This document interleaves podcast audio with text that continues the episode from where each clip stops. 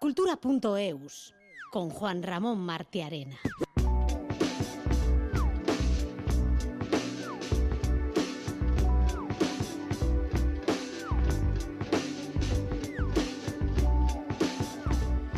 El hoy es el último Cultura.eus del año. Parece que en estas fechas no hay mucha actividad cultural, aparte de los consabidos conciertos típicos de Navidad, pero el grupo Esne Belza, liderado por Xavi Solano, parece que ha querido romper esa tendencia y nos ha abierto las puertas del estudio Elcar de Donostia, donde está grabando el que será el octavo álbum de la banda. Para ello cuenta con un productor de campanillas, Rafael Sardina. Es un making of porque el disco se presentará a finales del año que viene, coincidiendo con Durango Coazoca. En el programa de hoy hablaremos también del homenaje que el Festival Brief Brav Bruf de Iruña, el Festival de Literatura Infantil e Ilustración, ha rendido a Javier Rey en la jornada de hoy por su contribución a la creación y difusión de la literatura infantil en la Chantrea. En el espacio dedicado a la entrevista charlaremos con Edurne Herrea del sindicato Steilas que ha publicado el cuento infantil Aske Izan Coloretan dirigido a alumnos de preescolares. Una historia que quiere representar la diversidad que trata sobre el sexo y los estereotipos de género. Y al final del programa hablaremos de cine con Félix Linares.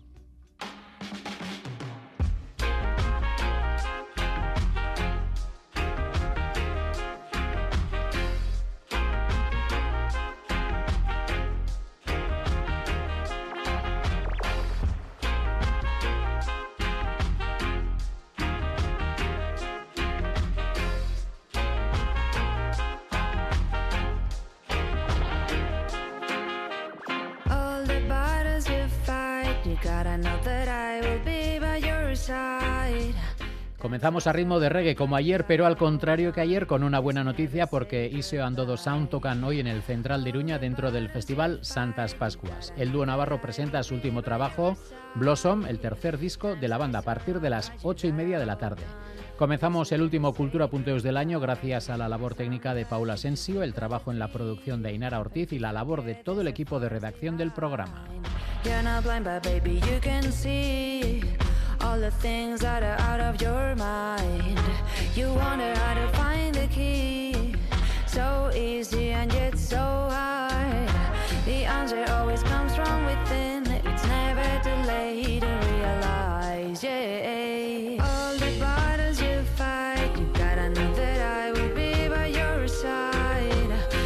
Times are rough, but you gotta hold on.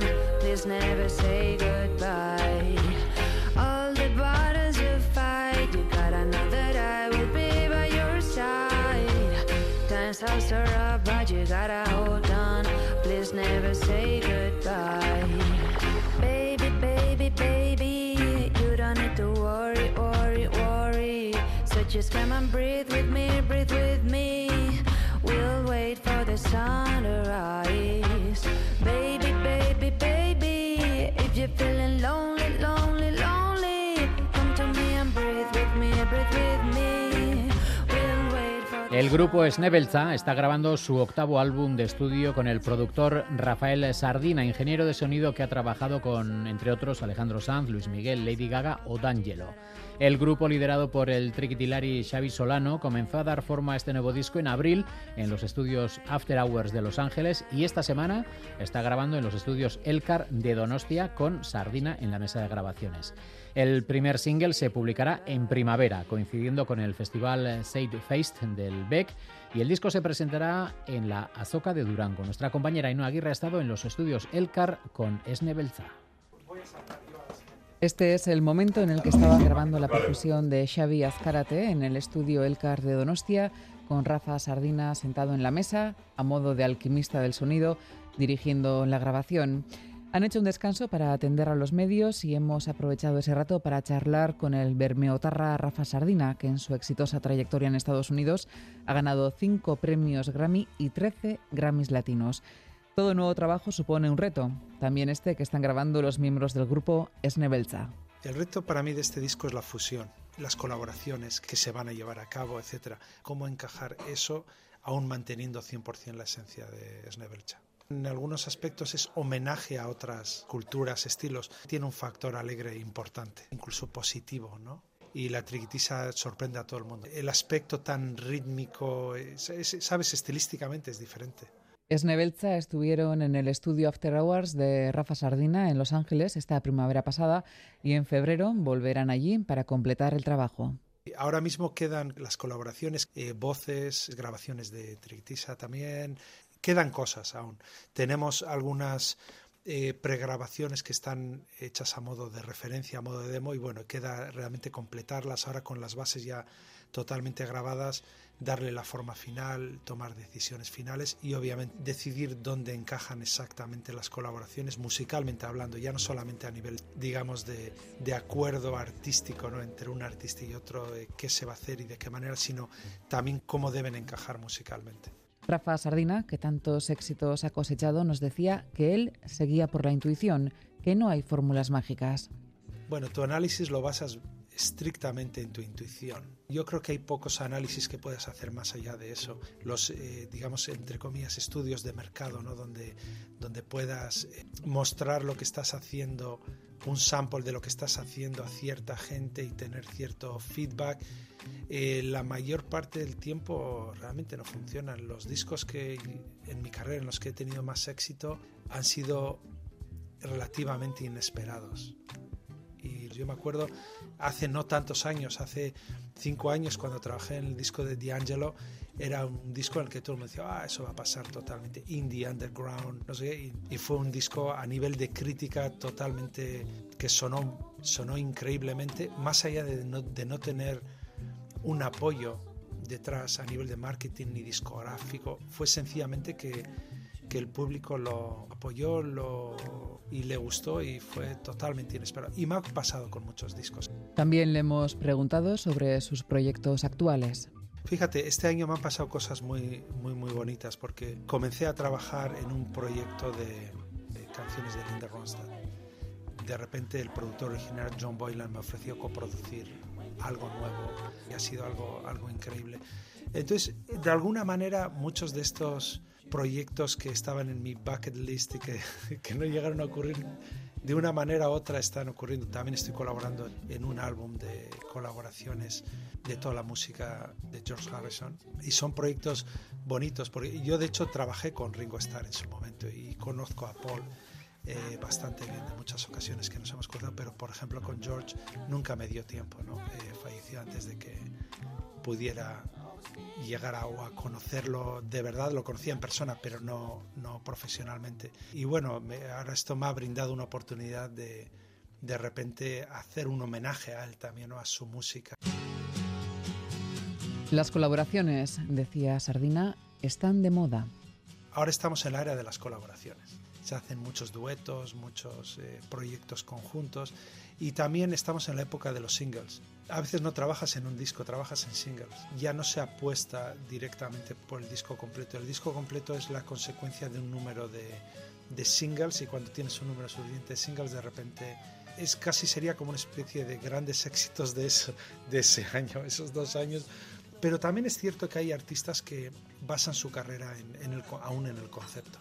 Y por ejemplo con lo de Snebelcha también es un concepto no solamente de canciones sueltas, es un concepto poquito más global, ¿no? de un, un conjunto, grupo de canciones que tienen sentido entre sí. Y, y, a veces aunque los artistas saquen solamente singles, en su cabeza sí que tienen que tener, basarlo en un hilo conductor. Si no se volverían locos también. Eh, si no sería muy, muy, muy complicado para ellos tener una dirección. Colaboraciones entre músicos y apuesta por el single es lo que destacaba Rafa Sardina del momento musical actual, de una industria que mira al pasado para reinventarse. La sensación que tengo yo, y, y de hecho te lo digo porque se ve también incluso en los, en los artistas que son los top 40, ¿no? los que están en los charts, hay incluso los que vienen de géneros eh, tan marcados y estáticos ¿no? como, como lo urbano, etcétera, etcétera. Estáticos no en el sentido de que no hayan evolucionado, sí que han evolucionado, pero son muy marcados a nivel de estilo. Incluso en esos se está dando un retorno a muchas influencias previas incluso influencias desde los 60 hasta los 90 o hasta los 2000. Hay una especie de observación de nuevo de lo que ya, cosas que ya se hicieron. La audiencia nueva considera que son frescas, refrescantes de nuevo porque no las conocía realmente en profundidad. Hay artistas nuevos que lo están haciendo de una manera totalmente ingenua no tienen ningún tipo de preconcepción de cómo fue en realidad, porque ellos también están redescubriendo esta música casi de cero. Descubrir ciertos artistas de los 70, de los 80, etcétera, y ciertas incluso identidades sónicas de cómo sonaban esos discos y dicen, wow, esto, eh, más allá del aspecto retro, que para ellos es retro, ¿no? Eh, y para mí eso es algo bonito porque es una manera, a pesar de que mucha gente lo critica, es una manera de, de hacer un homenaje, un homenaje auténtico a lo que ya fue y que fue grande, fue, fue bueno de verdad. Pues con ese sello de calidad saldrá al mercado el año 2023 el nuevo disco de Esnebelza que está produciendo Rafael Sardina.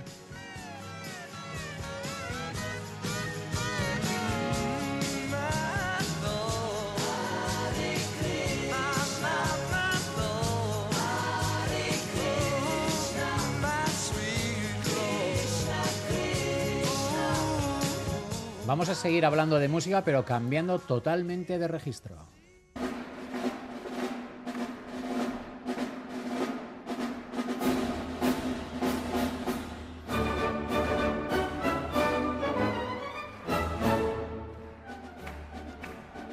Ya está todo preparado o casi en Viena para el tradicional concierto de Año Nuevo de la Orquesta Filarmónica de la capital austríaca. La de este año es la edición número 83 del concierto y el maestro austríaco Franz Wersler Müs se pondrá al frente de la orquesta por tercera vez.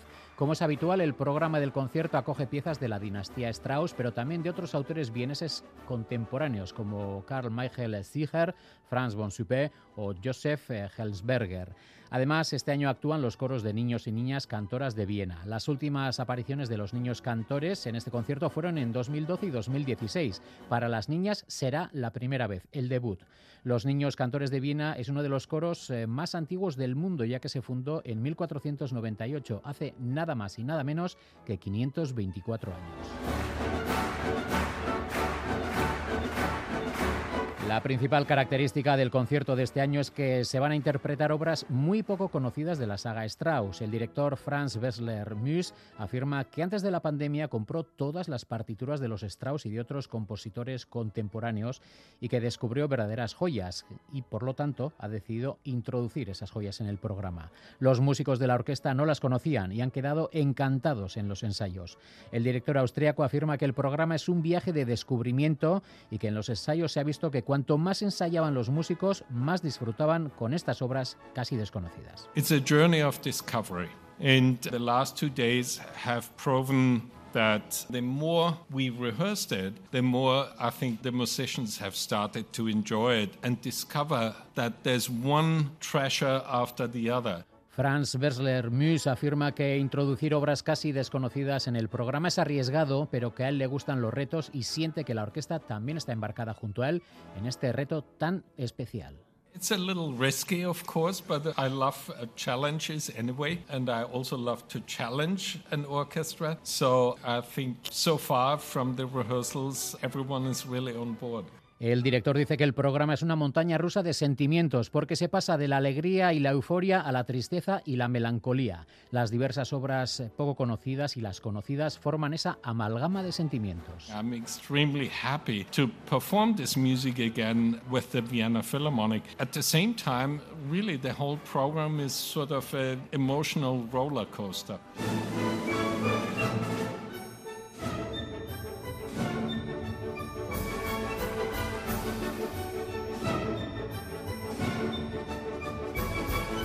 El concierto de Año Nuevo de la Filarmónica de Viena se celebra desde 1941 en la mañana del 1 de enero en la Sala Grande o la Sala Dorada de la Sociedad Musical, el famoso Musikverein, adornado para la ocasión con las flores frescas de parques y jardines de la ciudad. Así la Filarmónica envía al mundo un saludo de esperanza, amistad y paz. El concierto de este año nuevo incluye por primera vez tres actuaciones de ballet realizadas por el Ballet Estatal de Viena con un total de 11 bailarines distintos. El concierto se retransmite a más de 90 países con una audiencia media cada año de más de 55 millones de espectadores, a los que hay que añadir a quienes siguen el concierto por la radio. Se retransmite, como decimos, a todo el mundo.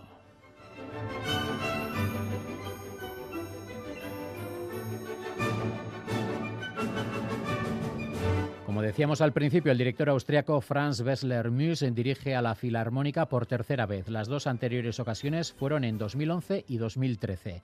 El director afirma sentirse entusiasmado, como un niño cuando recibe los regalos de Navidad y que nadie puede imaginar lo que ha disfrutado en los ensayos. I feel like a child just before the Christkind comes. It's really to discover wonderful, beautiful music and do it for the first time. You have never heard it before. I can't tell you how much I've enjoyed the last two days of rehearsals.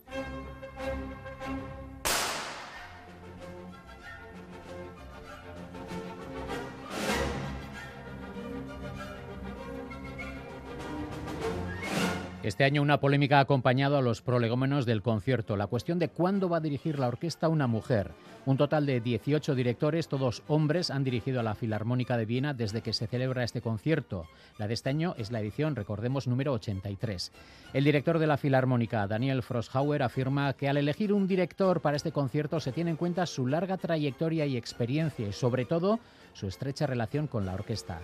Añade que los directores eh, se les compara inmediatamente con grandes como von Karajan, eh, Kleiber o Massel y por tanto hay que tener mucha experiencia y temple para afrontar este concierto. Immediately when you walk out, you're compared to Herbert von Karajan, you compared to Kleiber, to Marcel. You need somebody who is a seasoned artist and also has a lot of experience with our orchestra. And so I know we will have a lady conductor. Wessler, por su parte, dice que la elección del director no es una cuestión política, sino artística. There needs to be a relationship developed between this unique orchestra and a conductor. So it's not a political question, it's an artistic question. La primera mujer que dirigió un concierto de la Filarmónica de Viena fue Anna Manson en 1994. La famosa institución no admitió a su primera miembro de pleno derecho hasta 1997 y actualmente apenas un 10% de sus integrantes son mujeres. Este año, como decimos, por primera vez participan en el concierto la sección femenina de los niños cantores de Viena. Este concierto tan especial finalizará, como siempre, con la marcha Radetzky.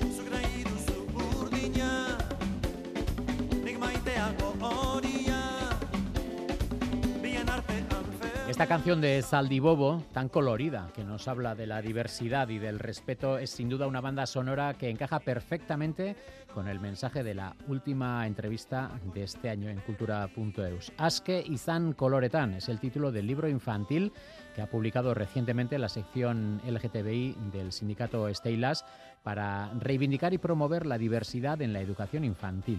Los dibujos de la ilustradora bajo Navarra Dom Capistrón completan este mensaje de libertad y respeto dirigido a las y los más pequeños. Edurne Herrea, miembro del sindicato Steylas Araba, es una de las personas que han llevado a cabo este proyecto. Edurne, Arrachaldeón. Arrachaldeón, zer moduz. Eh, oso ondo, zure bai? Bai. Bueno, Euri, Maisha, Shole, Geshan y Michelle forman una pandilla y viven eh, sus cuerpos e identidades en libertad. Al lado tienen los eh, zangaluce, personajes que representan la heteronorma binaria hombre-mujer. Askeizan Coloretan transmite el mensaje de respeto a la diversidad de una manera adecuada al público al que va dirigido, niños y niñas de 3 a 6 años. Cuéntanos, Edurne.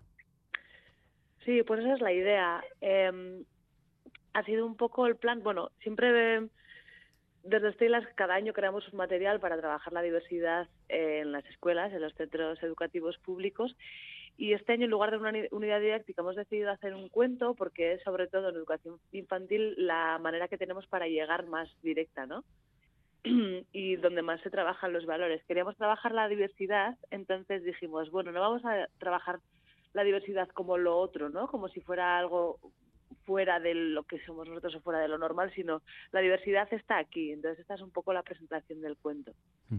Oye, eh, tú, tú misma lo decías, ¿no? Hacéis material didáctico de cara a la educación cada año, pero este año le habéis dado una vuelta, una vuelta de tuerca a ese, a ese cometido y habéis eh, hecho un cuento. No es nada habitual que un sindicato promueva y edite un cuento para niños, ¿no? ¿Cómo, cómo, se, cómo se os ocurrió esta idea, esa vuelta de tuerca? Sí, bueno, pues fue una compañera que dijo, jo, siempre estamos con lo mismo y ¿por qué no cambiamos un poco? La primera idea fue hacer un cómic realmente y es una idea que no está descartada, ¿eh? probablemente la haremos más adelante también para como público un poco más mayor, a partir de ocho años y así.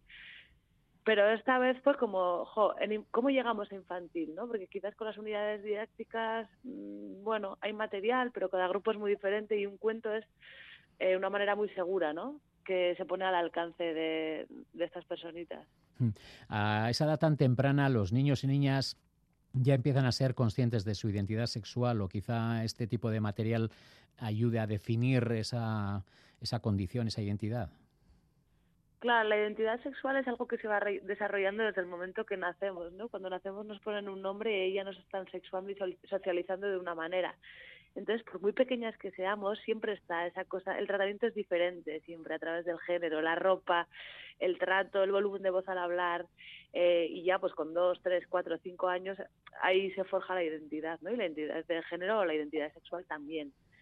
Eh, y lo que hemos querido hacer con este cuento es como ampliar el abanico. La heteronorma o la norma de mujeritud y hombritud está muy explícita desde el primer momento de la vida, ¿no? Entonces nuestro reto es eh, no remarcar lo diferente, sino mostrar más ejemplos donde cada una se pueda reconocer y a través de eso construir su identidad. Hmm. Oye, ¿cómo expresan los niños a tan temprana edad su identidad? Y sobre todo, ¿somos los adultos eh, en general capaces de entender y asimilar eh, si nos muestran algún síntoma de, esa identidad a, una edad tan temprana?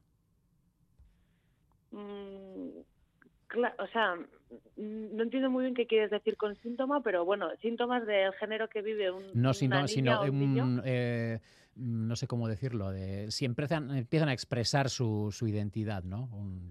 manifestaciones de su identidad, vaya, más que síntoma, tienes razón.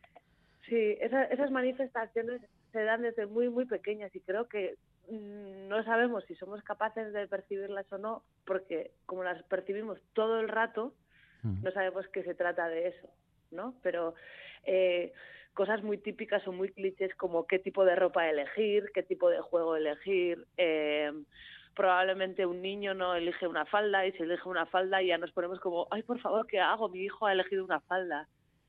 O, cosas de este tipo, eh, colores, cosas que tienen que ver mucho con los clichés. ¿A quién me parezco? Si a mi prima mayor o a mi primo mayor, depende de quién sea yo qué juguete quiero llevar, qué juguete le voy a pedir al olenchero, mm, cosas de este tipo.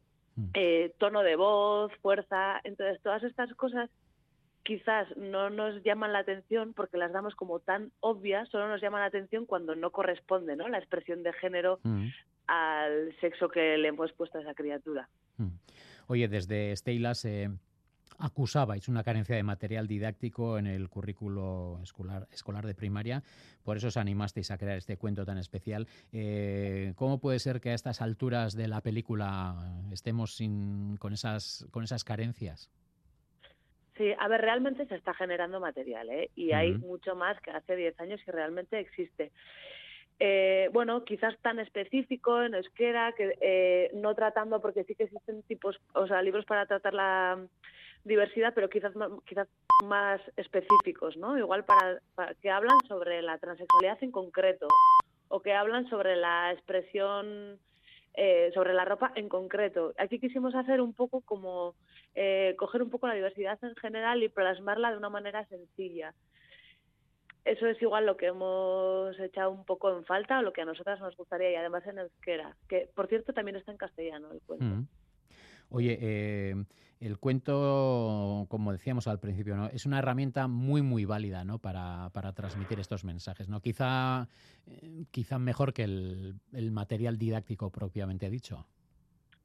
Sí, bueno, pueden ser complementarios también, pero es verdad que a esas edades los cuentos, eh, bueno, en el mundo imaginario de las criaturas, pues de eso, de 2 a 6, 7 años, los cuentos tienen mucho valor eh, al generar, a la hora de generarse una imagen sobre el mundo, ¿no? A la hora de entender el mundo.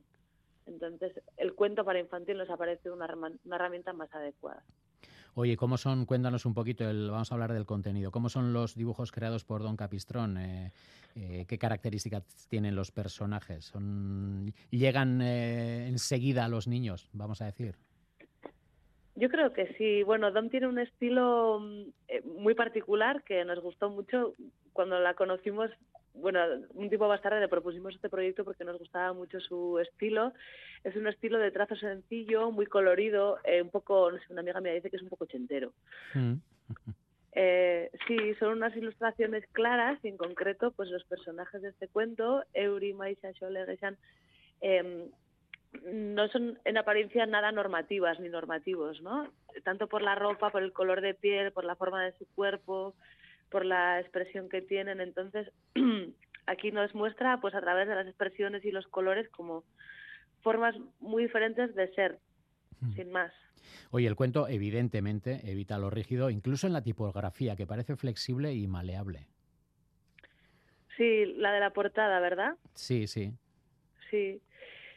Sí, bueno, Evidentemente pues- que te quiero decir que eso está, eh, ese tipo, esa tipografía, pues eh, está elegida, pues eh, queriendo, vamos a decir, para, ¿no? Sí, es verdad, es verdad. Bueno, Dom es una persona con mucha, mucha sensibilidad.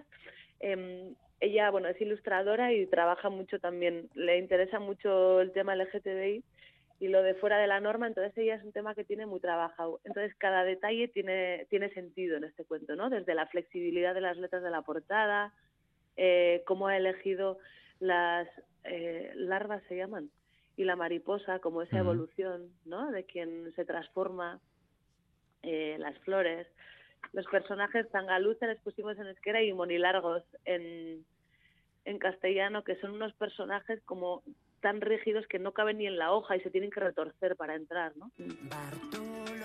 ez du mari Bere amez gozoetan Bai ordea Jose Mari Hau maite du benetan Zer diren ezan ezinik Dabil zezkutaketan Eta tristuraz beterik Bizi dira benetan oh. Bueno, los niños a esas edades son como esponjas que re- reciben todo lo que tienen a su alrededor, es una capacidad de aprender enorme. Somos los adultos quizá los que tenemos que ponernos conscientemente las gafas de la diversidad para entrar en esta historia. Te, te hablo por los padres que, que, que ojean este tipo de, de libros. Sí, los padres, las madres, las tías, las profes, esto lo dice al final del libro. Claro, claro, porque a las niñas y los niños probablemente este libro, cuanto más pequeños, menos sorpresa le va a resultar, ¿no? Y es a las adultas a quien nos pone un poco en entredicho como, hay un niño con falda y tengo que decir que esto es normal si a mí me explota el cerebro. Entonces es importante, bueno, que exista este material y tienes toda la razón. También para las personas adultas que, somos muchas veces quien con nuestra mirada coartamos o limitamos las experiencias de las niñas y los niños. Oye, Askeizan Coloretan lo vamos a ver próximamente en las aulas de preescolar en Euskadi. ¿Qué distribución va a tener? Bueno, de Steylas eh, somos un sindicato que trabajamos con el sector público, entonces hemos hecho un envío a todos los centros públicos de Euskal Herria, eh, escuelas infantiles y centros de infantil y primaria. Y sea, también hemos sí. hecho un poco de remanente porque bueno nos pareció interesante y en las sedes se puede se puede conseguir también. Puede ser, eh, que lo hablábamos un poco al principio, ¿no? De pasada. Puede ser Aske Bici Coloretan el primer volumen de una saga didáctica. Lo decías que luego puede haber un cómic, no sé. Pues nos gustaría mucho que si fuera, la verdad. Mm. Sí, bueno, estamos trabajando en una idea para, pues eso, más mayores en formato de cómic. No sabemos qué recorrido tendrá, pero bueno, esa es la idea, llegar hasta, bueno, hasta los 18 años, ¿no? que son mm. los centros con los que nosotros trabajamos. Y me imagino que de, ver la luz sería un poco como, como en este caso, como Asquizán Coloretán a finales de año, porque necesitaréis tiempo para, para Necesitamos tiempo, efectivamente, poco a poco. Edurne Rea, miembro de Steilas Araba, muchísimas gracias por compartir eh, este tiempo con Cultura.eus, que vaya todo bien en esa distribución, que cale este mensaje. Y nada, pues urte berrión, eta ondo pasa. Berdin, eta eskerrik asko zuei, gonbidapenagatik. Euren maitasuna eusten dute gogor buru belarri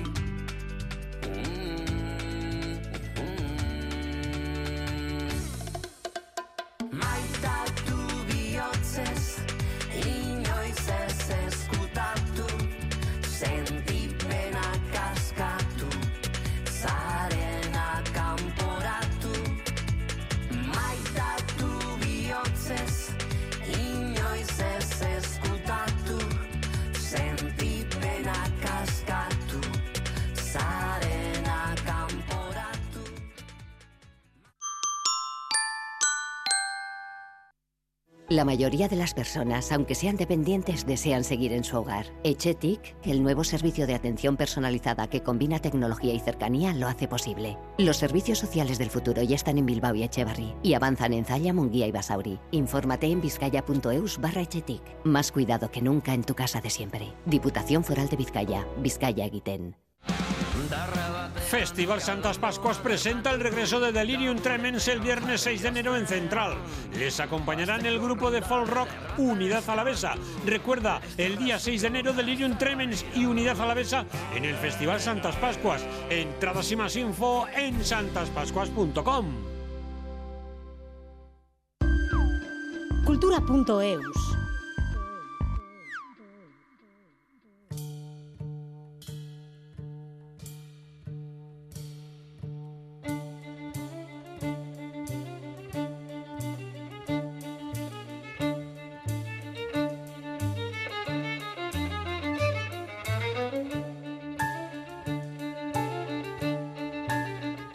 En Gasteiz, Ara Malikian será hoy el protagonista del último concierto del año en el marco del festival Aitziña Folk. El violinista libanés llega a la capital alavesa con su gira de Ara Malikian World Tour, que según el violinista es un homenaje a todo lo que le ha aportado su hijo. El de hoy es el último concierto del año de la Aitziña Folk, pero el Festival Solidario tendrá su colofón el 4 de enero con un concierto del grupo A los Cuartet, Aitor Pérez. La décima edición del Festival Solidario Itziña Folk tiene todavía dos citas de alto nivel antes de bajar el telón. La primera de ellas es esta misma tarde con el violinista libanés Sara Malikian que llega a Gasteiz dentro de su última gira titulada The Ara Malikian World Tour. Malikian define su nueva gira como el resultado de ver crecer a su hijo, de cómo ha crecido él mismo como persona a su lado. Malikian asegura que son todos esos sonidos y melodías que intentan dar forma a lo que ha oído y cómo se ha inspirado en su hijo viendo la vida a través de sus ojos. Define su gira como un encuentro con el niño que no pudo ser y habría soñado con ser. Textualmente dice es un homenaje a esos seres que son tan libres como un pájaro libre.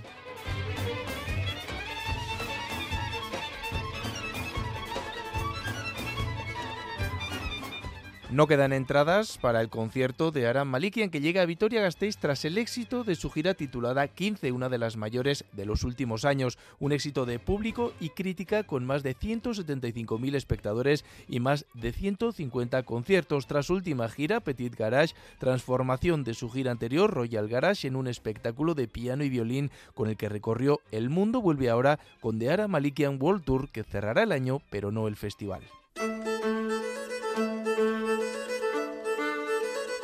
Porque los encargados de cerrar el Aitzina Folks serán el grupo A los Quartet. Actúan el día 4 de enero en el Teatro Principal Antzoquia. No estarán solos, ya que en el cierre del festival contarán con la colaboración, entre otros, de Amac, Oreca TX, Miquel Urdangarín o el pianista a la vez Coldo Uriarte.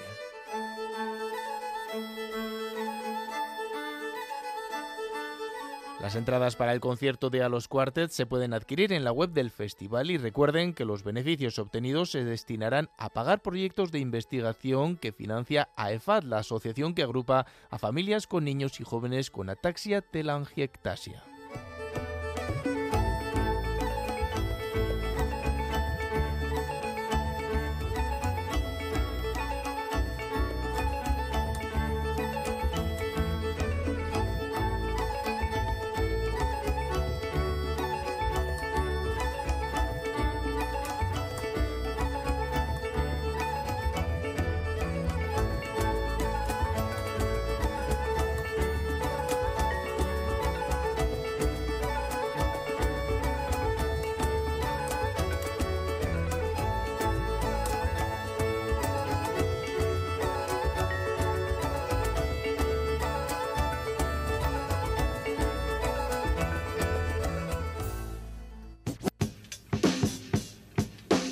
Cultura.eus. No tengo precio, no compares. Vives en un cine, yo soy Feliz Linares. No tengo precio, no compares. Haciéndolo fresco con el Panachi Juárez. Vives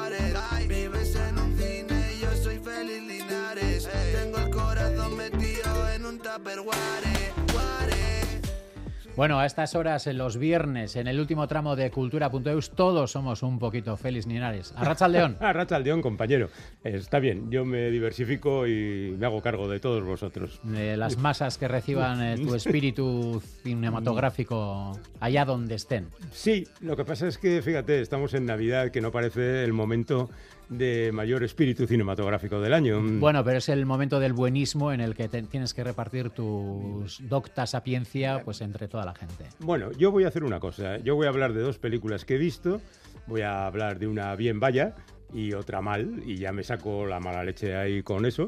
Y luego ya te hago un resumen del año de los favorables, ¿no? Pues- De decir, ha sido un año estupendo porque hemos podido ver esto y lo otro y lo demás allá. Bueno, pues vamos con lo último. Mm. Remen, RMN. Eh, RMN es el título, vamos a decir, oficial, pero bueno, que la gente ya Mm, bueno. la califica como Remen. Sí, bueno, pero digamos que son las iniciales de resonancia magnética nuclear. Pues mira. Pero en realidad lo que quiere decir es Rumanía. Bueno. O sea que vaya- valga la metáfora. En la ¿vale? época del telón de acero podía ser hasta sinónimo, pero bueno, va- vamos a dejarlo ahí. Una cosa y la otra, ¿no? Vamos a escuchar un pedacito. Vale.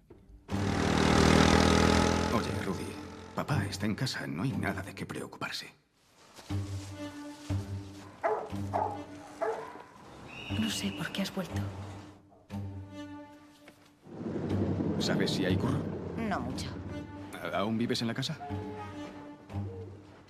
Todos trabajan fuera. Cuesta encontrar a gente. Cuéntale a papá lo que viste en el bosque. Pues RMN, Remen, Rumanía o lo que sea. Resonancia magnética nuclear. Es una producción rumana del director Cristian Mungiu, que recordemos triunfó en Cannes con su cuatro meses, tres semanas y dos días, y en esta ocasión se adentra en los orígenes de la xenofobia y la violencia a través del protagonista Matías. Bueno, la verdad es que sí es cierto que empieza hablando de la xenofobia y demás, porque Matías es un rumano que trabaja en Alemania y ya desde el principio de la película, pues hay quien le insulta, el tío le mete un viaje y tiene que salir corriendo de allí por si acaso, ¿no entiendes? Y, pero eh, este personaje se va a Rumanía, en realidad eh, en una zona mezclada de húngaros y rumanos, que yo creo que tiene gran importancia la situación, porque es conveniente que haya una especie de melting pot Mm. mm, para que se vea que al fin todos acabamos siendo más o menos iguales, ¿no? El asunto está en que este personaje vuelve a ese lugar, se encuentra con un hijo que tiene dificultades de, casi todo, una especie de niño autista, con una exmujer que, con la que tiene relaciones difíciles, una amante que a su vez tiene una panadería, bueno, trabaja en una panadería donde ha incluido a emigrantes eh, asiáticos. Y eso levanta cierta polvareda en el pueblo. Es una comunidad muy pequeña, de, poca gente, ¿no? Y al final todo, todos esos frentes abiertos que tiene el protagonista... Demasiados, se me antojan. Demasiados, dura demasiado tiempo, alrededor de una hora, hasta que al final se concreta en el rollo de, de la migración, ¿no? Cómo el pueblo se levanta contra los tipos esos que trabajan en una panadería y tocan con sus manos sucias de gente subdesarrollada el pan que comemos todos. Fíjate tú qué cosa, ¿no? Bueno, la verdad es que Mungiu es un tipo que maneja muy bien el cine. En esta ocasión eh, utiliza largas eh, planos muy, muy, muy, muy, muy, muy largos, tanto que uno de ellos, el fundamental de la película, que es una asamblea en el pueblo justamente discutiendo este lugar, lo hace enfocando solamente a los asistentes, es decir, no a los que llevan eh, la discusión, para que el espectador vaya viendo los cambios de cara, de actitud, de gestos que acompañan justamente a los que están a favor, a los que están en contra, a los que ni fu ni fa, sino todo lo contrario. ¿no? Y yo creo que este es un cine que ya no se hace, porque es un cine que cuenta cinematográficamente cosas, porque a veces no es necesario decir nada, sino simplemente ver las imágenes y ya sabes de qué diablos te están hablando. Y a mí es una película que me ha gustado y me gustaría más que tuviera un final un poco más Mm, con gancho, ¿no? Es aquello de, Dios mío, ya no tengo nada más que contar, voy a terminar. Y termina. Pero bueno, yo creo que es la película de las Navidades para cinéfilos. Mm que luego ya está Avatar por ahí, ¿no? Mm, Oye, eh, cuando te oía lo de la panadería, la gente que se quejaba de... de los, esos sucios... Pues quizá la solución para ese tipo de gente sea Miguel Bosé, porque he leído hoy que, ah, como que maestro panadero. medio reciclando y va, a hacerse o se, o se ha hecho ya maestro panadero. Sí, sí, sí, sí. Esa gente seguramente no pondría ningún problema a que Miguel Bosé masajeara la masa de sus panes. Incluso igual lo consideraban como un pan bendito. Se podría hacer incluso un referéndum de quién comería un pan eh, mm. amasado por Miguel Bosé y quién no. Me imagino que el no ganaría. Bueno, ahora con el asunto ese también, pero al final siempre hay quien dice, ay, el amante bandido, ¿cómo era? Qué, bonito era aquello. Y por, por, lo que fuimos, pues vamos a aceptar a Miguel Bosé. Bueno, pues eh, te diga? esa ha sido la crítica buena y ahora vamos ya con la mala, con la que tralla. Siempre, que siempre son más divertidas. Eso es, eh, que es Avatar, de la, la, continuación del otro Avatar de James Cameron. Sí, sí, 13 años después, que a este hombre le da por coger grandes plazos o se pone a hacer todas seguidas y ya está, porque ahora ha hecho la 2, está hecha la 3, está haciendo la 4 y está prevista la 5, o sea que tela marinera. Eh, quiero a mí no me gustó Avatar 1, pero después de ver Avatar 2, aquella me parece Ciudadano Kane. Porque hay que ver lo que es este horror de película que dura tres horas y cuarto, es como eterna, con solo una temática. Mm, yo te ataco, tú te defiendes, yo te ataco, tú me defiendes, ahora me atacas tú, yo me defiendo, y te pego, te tiro, te exploto, te, te machaco. Una muestra de la incapacidad de este hombre para hacer absolutamente nada lógico es que eh, repite las secuencias continuamente. De hecho, llega en tres ocasiones diferentes a hacer prisioneros a los hijos del protagonista, a diferentes hijos, porque el protagonista tiene muchos hijos. Entonces, siempre acaba sujetándoles a una barra de una plataforma de eso. Siempre hace lo mismo con ellos. Hmm. Los pone ahí y dice, que los voy a matar si no vienes. Luego los rescata, se marchan, coge prisioneros a otros, los vuelve a atar con unas bridas a la pasarela y otra vez se repite la historia y otra vez. Y dices, ¿por qué? Porque, o sea, Cameron, perdónenme sus fans, ¿eh? porque yo sé que hay una especie de religión de Avatar, no tanto como Star Wars, pero sé que hay gente que adora Avatar. Pero Cameron es lo peor que le ha pasado al cine con diferencia. Es el tío que ha instituido eh, la adoración al CGI y ha hecho también realidad la inexistencia de guionistas porque lo hace él. Para los profanos, ¿qué es el CGI? El CGI son los efectos especiales, ah. por decirlo. Esa cosa. Lo que antes era abrumadora. eso es. Ahora es CGI, bien. Eso y, y entonces la historia es que se pone él a escribirlo como Lucas, que es otro fantasma que no sabe escribir, pero que se empeñan en hacerlo ellos porque como son altos y rubios, saben hacer de todo. Bueno, pues no, señores, Cameron, eres un inútil. No digo que no manejes bien las cuestiones técnicas, que en ese sentido vale estupendo, pero por favor, contrata un guionista, uno solo, yo qué sé, con lo que te has gastado. Los créditos finales de Avatar 2 duran 12 minutos. O sea, tú sabes la cantidad de nombres que aparecen ahí. Y guionista James Cameron y dos pringaos que deben ser primos suyos. Porque, bueno, no, no, no es posible, de verdad, no es posible. No es posible. Eh, Entonces, la moraleja es, si James Cameron contratara un buen guionista, eh, Avatar, eh, pues no sé, quintuplicaría, no sé, eh, ver, su- sus ganancias, que un- ya son... No, igual tampoco, ¿eh? porque igual la gente va a ver el avatar ese de caña y leña y, y explosiones y demás. Pero por lo menos tendríamos una película aceptable. Un guionista que tenga ideas, que no las recicle de otras historias, que no las copie miserablemente de incluso eh, películas B. O por lo menos algo como Tarantino, que es un tío que copia muy bien, porque le añade otros elementos, ¿no? Este copia, copia lo mismo que, que aparece en esas películas. No, no, es un horror, un horror, ya lo digo. Bueno, eh, pues no nos defraudaba Félix al decir que la crítica mala siempre es mejor y tiene Sí, vas a comparar. más divertida que la, que, la, que la buena. Y bueno, en esta última colaboración del cine eh, hemos eh, pensado en hacer un pequeño repaso por lo- todos los estrenos que nos ha dejado 2022 y los dos que Félix considera más remarcables. No Mm. sabemos si bien o para mal. Dos propuestas muy diferentes, muy diferentes entre sí. Empezamos por Belfast.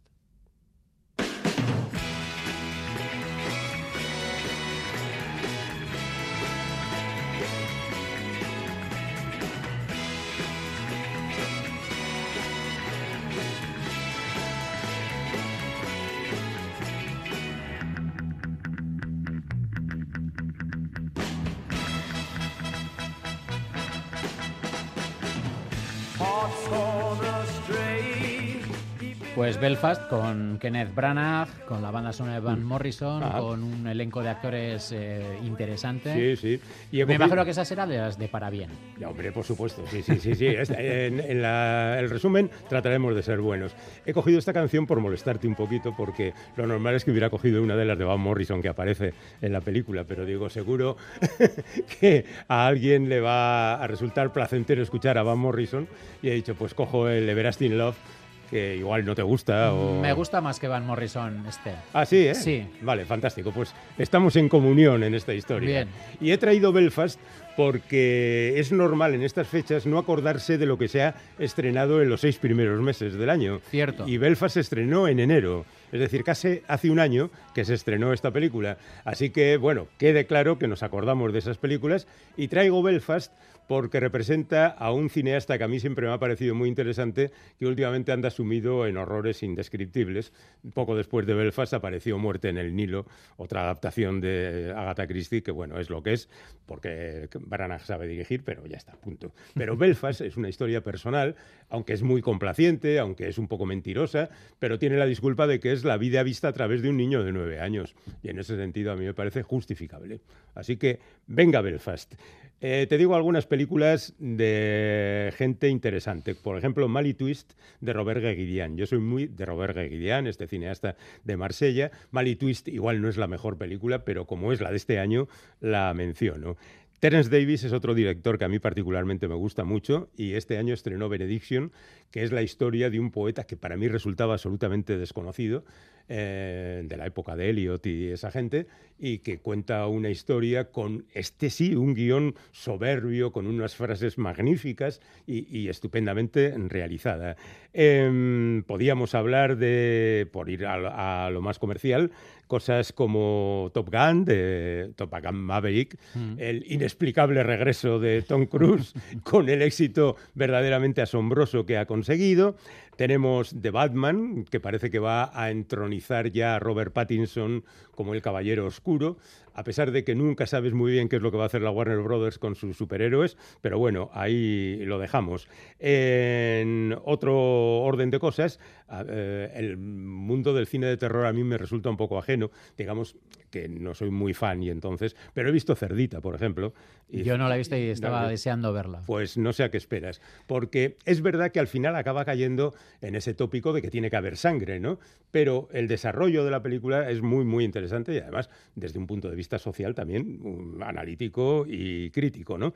Eh, no sé si has visto la de Asghar Faradi, un héroe que a mí igual no es la mejor de Asghar Faradi y al margen de que le acusan de plagio de- por esta película, me sigue pareciendo un tipo de cine que a mí particularmente me llega. No es porque sea iraní, que el cine iraní ya es un tópico. Cuando te quieren insultar por cinéfilo te dices, sí, vete a ver esas películas de cine iraní, ¿no? Pero es que, de verdad, eh, creo que merece mucho la pena.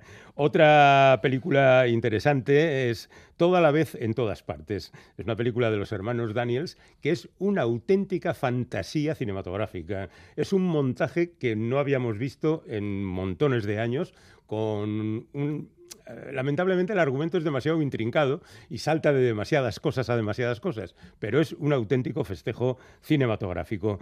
Eh, tenemos que hablar de Cinco Lobitos, que se ha convertido al final en el fenómeno del año. Eh, se estrenó así de manera, bueno, vamos a ver qué es lo que pasa, y al final, y espera a los Goya, a ver qué, cómo va. Es verdad que en el Festival de Málaga le dieron cinco premios y eso siempre empuja, ¿no? Otra que va de premio en premio es Argentina 1985.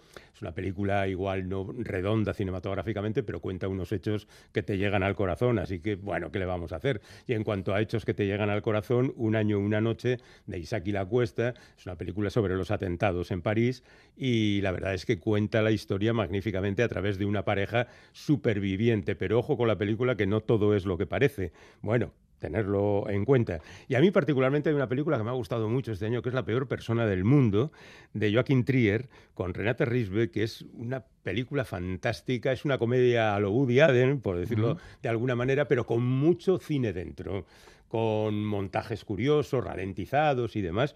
Bueno, yo me lo pasé muy, muy, muy bien. Y otra película terrible y muy recomendable es El acontecimiento, la historia de Annie que mira, luego le dieron el Nobel, donde cuenta cómo fue su embarazo en los años 60 y las dificultades para abortar en los años 60 en Francia, bueno, y en toda Europa por aquel entonces. O sea que tengámoslo en cuenta. Está Alcarrás de Carla Simón, que es una película, bueno, ya suficientemente contrastada, pero te voy a decir que a mí no me convenció demasiado, pero bueno, eh, esto, y la que no me convenció nada, a pesar de que ha sido muy aplaudida, es la japonesa Drive My Eh, a mí me parece que es una película que tiene grandes momentos, pero puede tenerlos en tres horas, eh, sobre todo en la parte del teatro, la representación que hace, pero yo no aguanto a nadie 12 minutos de plano contra plano en un coche, una conversación. Tío, trabájatelo, no seas holgazán.